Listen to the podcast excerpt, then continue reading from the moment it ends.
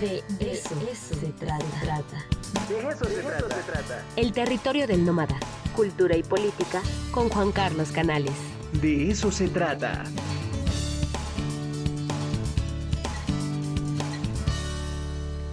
Nueve horas con 38 minutos. Juan Carlos Canales, ¿cómo estás? Muy buenos días.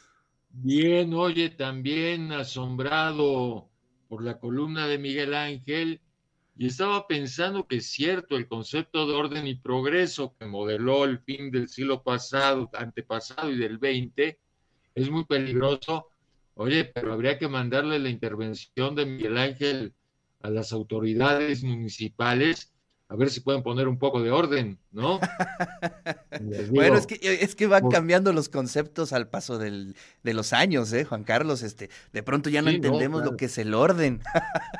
no, no, ya esta ciudad es un caos en cada esquina. La gente saca unas bocinas impresionantes para anunciar todo.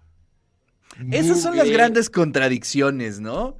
Este, de pronto prohíben unas cosas, ¿no? Que se supone que pues, eh, hacen mucho ruido y todo eso, y te encuentras con unos trailers que interrumpen el tráfico, que están a todo volumen anunciando cosas. Claro, pues ellos sí pagan, ellos sí este, están dentro de los marcos del orden y el progreso, pues ellos sí tienen permiso para hacer ruido. Pero bueno, pues ya sabes cómo es esto. Así es, querido Ricardo. Oye, pues, ¿qué onda? ¿Te echaste el documental? Me eché el documental por sugerencia tuya y realmente es un documental escalofriante. Uno lo termina de ver y, es, y queda impávido, ¿no? Porque me parece, lo comentábamos ayer eh, por WhatsApp, lo comentábamos, finalmente creo que este documental de Woodstock, 1999, eh, condensa lo que han sido los últimos 40 años de la historia del mundo, ¿no? Eh, me parece que es un documental que hay que ver porque más allá del caso concreto, me parece revelador de muchas cosas. La primera es la condición de las masas en el mundo contemporáneo.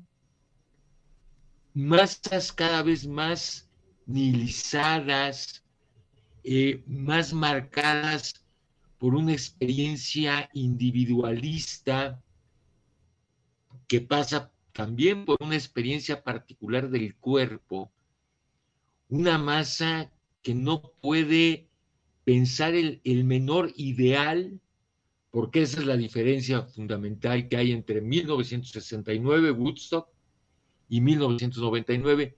Finalmente, Gusto del 69 fue un festival marcado por una utopía, la utopía de la libertad, ¿sí?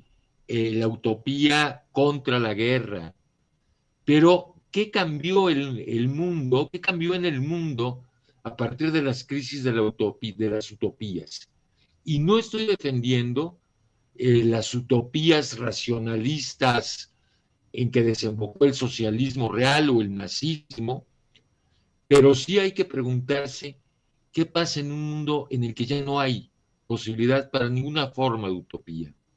Uf, qué y creo que eso es lo que define, creo que eso es lo que define la característica de la masa contemporánea. ¿sí? Estas masas, digo, marcadas por el nihilismo, la muerte, la violencia. El segundo aspecto que me llama la atención, que es también típico los últimos 40 años que hemos vivido es la disminución del Estado frente al mercado. Porque finalmente lo que ocurre en, en Woodstock 1999 es el retiro del Estado y de las garantías mínimas que debería ofrecer el Estado en materia de seguridad, en materia de salud, ¿sí?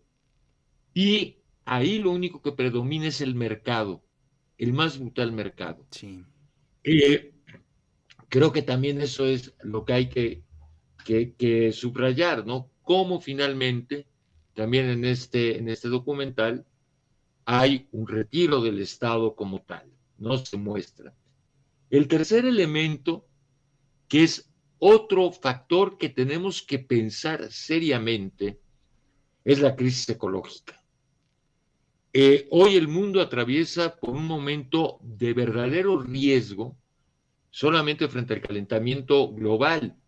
¿sí? No conseguimos disminuir la temperatura del mundo y las consecuencias que esto va a traer. Hmm. Y bueno, es el otro gran tema en el documental, ¿no? Es decir, la producción de basura eh, que ocurre en ese festival del 99, ¿no? Un verdadero mugrero, sí. ¿no? Eh, entonces. Pero todo, todo eso, es, es, decir, el mugrero, eh, la lluvia de botellas de PET en los distintos conciertos, es altamente simbólico, Juan Carlos. Claro. ¿No? Es decir, en dónde se está moviendo o dónde se movió a fin del siglo XX la contracultura, eh, la industria musical. Eh, es decir, sí era un eh, algo este inmundo completamente, ¿no? Y cómo de manera simbólica los chicos que fueron a ese concierto bombardeaban a sus artistas, al talento, a los organizadores con las propias botellas, ¿no? Claro. E, eso es como muy simbólico de lo que estaba mm, sucediendo en ese momento. Mira, es que esa es la pregunta. ¿Podemos seguir hablando ante un evento así de contracultura? Es decir, eso es. En el sentido Que, que, en el sentido que la palabra contracultura tuvo en los 60s y 70s, o bien lo que tenemos que hablar es de un efecto residual del capitalismo contemporáneo. Y mira, esto que, tú estás planteando también me parece eh, fundamental. No tengo nada contra el hard rock, porque si así lo expresara además me cortarías del programa. Pero hay una, pero hay una diferencia entre la violencia que expresan los propios grupos, ¿sí? A los planteamientos que tuvo el rock en los 60s y 70s. Sí, sí, es completamente distinto. Es un fenómeno que es puro ruido, digo, a lo mejor estoy hablando como viejito y dices, no, es que Juan Carlos pertenece a la generación de los, de los 60 yo, yo rock en los 60 pero hay una diferencia fundamental. Es decir, una cosa es a Janis, a Janis Joplin y otra cosa es a estos grupos que están en la destrucción total. Pero además, esto que dices también me parece revelador, es decir, cómo la, la masa atenta contra sí misma no contra algo exterior, no contra un objeto del poder. Y claro, ¿quiénes son estos jóvenes? Son una generación marcada por las crisis laborales, por la falta de opciones en la vida. Entonces, lo único que pueden expresar es el resentimiento contra sí mismos de entrada. Claro. ¿no? Entonces, claro, es esa, esta misma generación, ¿sí? que hoy no tiene alternativas eh, laborales, que no tiene alternativas educativas, que no tiene alternativas de vida, ¿no? Pero más allá de eso, porque digo, finalmente, digo, eh, en un país como este, ¿cuántas generaciones eh, no hemos vivido en esas condiciones? El problema yo creo es lo que tú planteaste al principio la falta de utopías. Es decir, pues podemos tener las peores condiciones sociales, económicas. Claro. Pero siempre había algo que nos, que nos ayudaba a, a, pensar en un futuro mejor.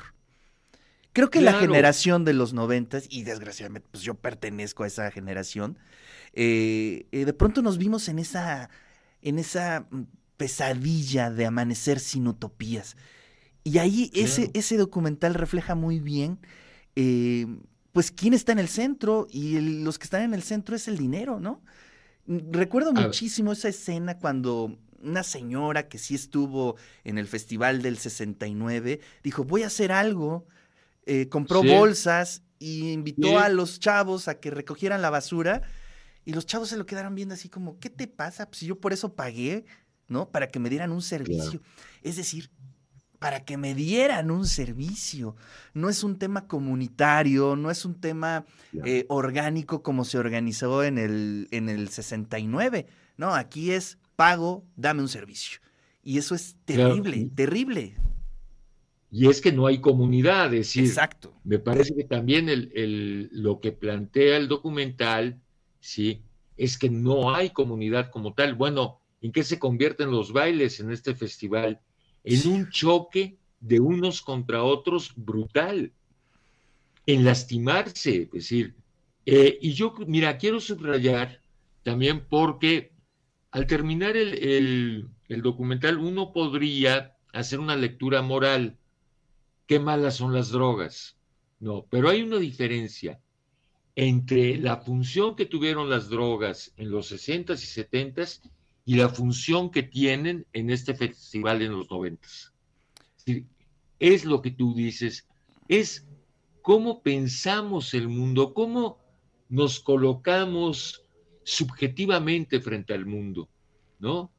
Es decir, esto que tú estás subrayando no es la objetividad como tal de, de, de la economía, ni mucho menos, sino más bien cómo nos colocamos subjetivamente frente a ese mundo objetivo, ¿no? Así es. Híjole, pues la verdad es que... un documental que hay que ver. Sí, yo siempre lo recomiendo, más allá de la música, más allá de muchas cosas, es un documental que refleja su época. Y eso es algo muy importante para poder analizar ese cierre, híjole, tremendo del siglo XX y pues em, la verdad es que sí deja un amargo sabor de boca. Porque yo me acuerdo de ese documento, bueno, más bien de ese festival, pues el año 99 estaba yo en la licenciatura, pero en su momento no se supo todo esto que refleja el documental, ¿eh? No. Y eso es algo también bien interesante.